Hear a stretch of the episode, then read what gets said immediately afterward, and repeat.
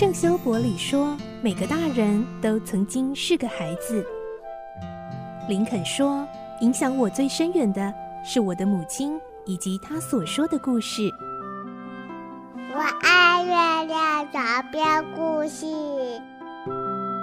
晚安，月亮床边故事。小青姐姐邀请每一位大孩子、小孩子一起听故事，不管多忙，也要和你一起听故事。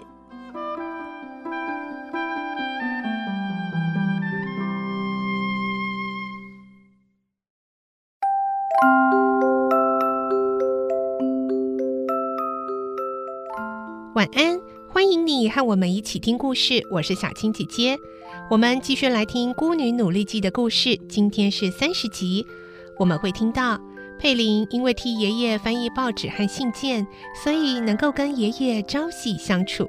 来听今天的故事。《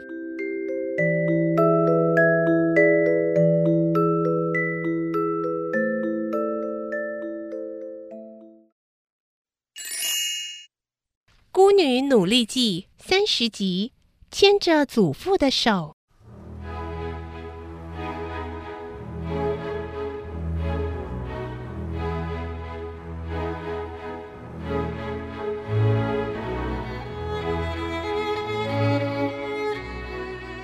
是，彭达福老先生递给佩林一份报纸，对他说：“你先查一查商业新闻栏。”佩林回答。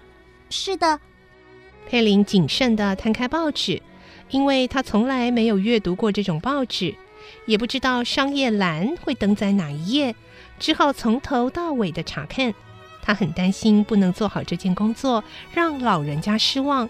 越着急，却越无法尽快查到。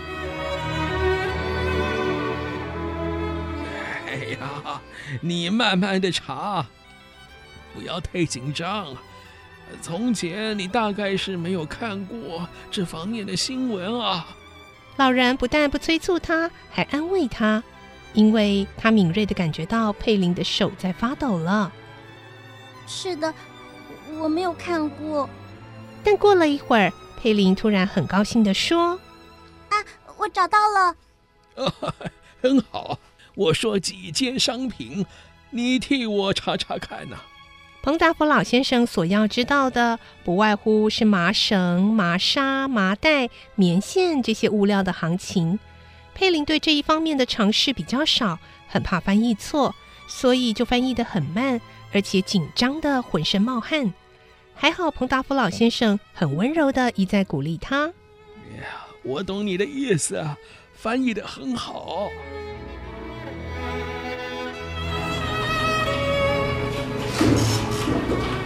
于是佩林又继续翻译下去。外面工人工作的声音非常的响亮，使他不得不把声音提得很高。好不容易才把这一栏给翻译完了。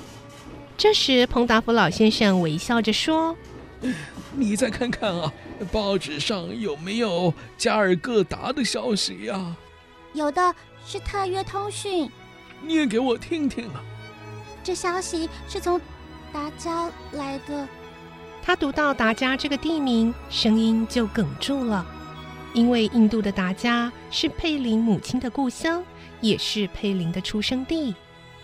彭达福老先生听到佩林颤抖的声音，诧异的问：“嗯，你怎么了？”佩林慌忙的赶快说话掩饰：“啊，不，没什么，我真怕读错了。”彭大福老先生以为是他过于紧张，不断的安慰说。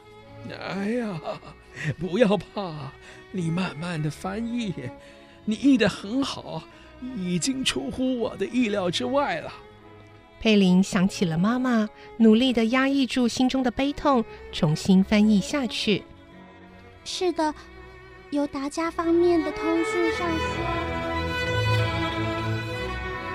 这段消息翻译完了。彭达福老先生又问起有没有关于圣赫勒纳岛的新闻。佩林把报纸翻过来一看找到了。二十三日英国船雅勒马号从加尔各达到圣赫勒纳岛的丹迪。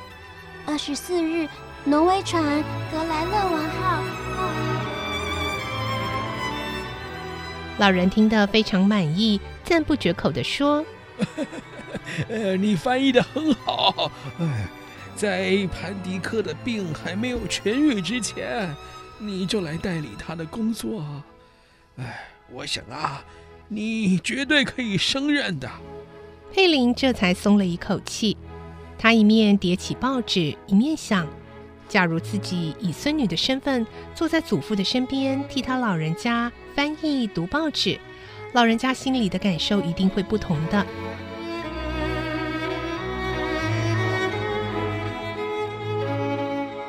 这时，厂长走过来向老先生报告工作的情形。老先生吩咐他装置机器的工作尽可能快点进行，然后向佩林说。好了，奥雷利亚，你陪我到办公室吧。佩林感到有些意外，兴奋地走到老人身边，想伸手牵他的手，但是有些胆怯，于是很客气地问：“我我可以牵您的手吗？”“啊，当然呐、呃，否则你要怎么搀着我走呢？”还有啊，呃，路上啊有什么呃绊脚的东西啊？你要先告诉我，呃，因为我眼睛有毛病，看不见。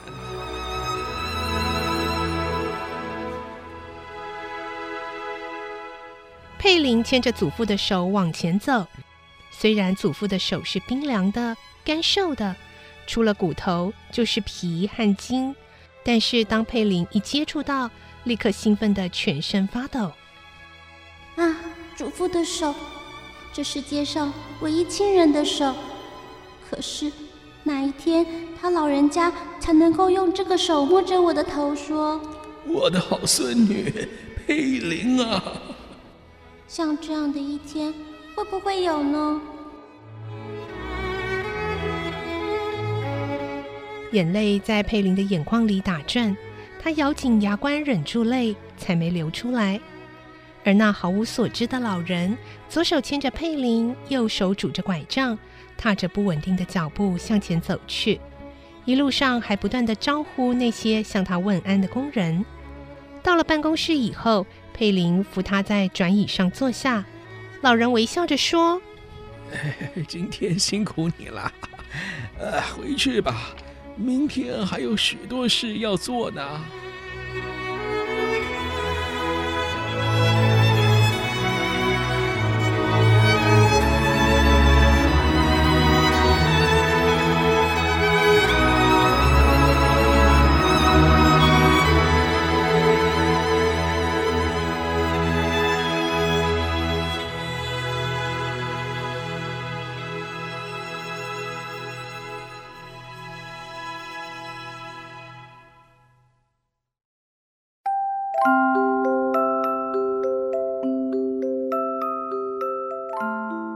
今天的故事就先听到这里喽，明天再继续来听《孤女努力记》。我是小青姐姐，祝你有个好梦，晚安，拜拜。小朋友要睡觉了，晚安。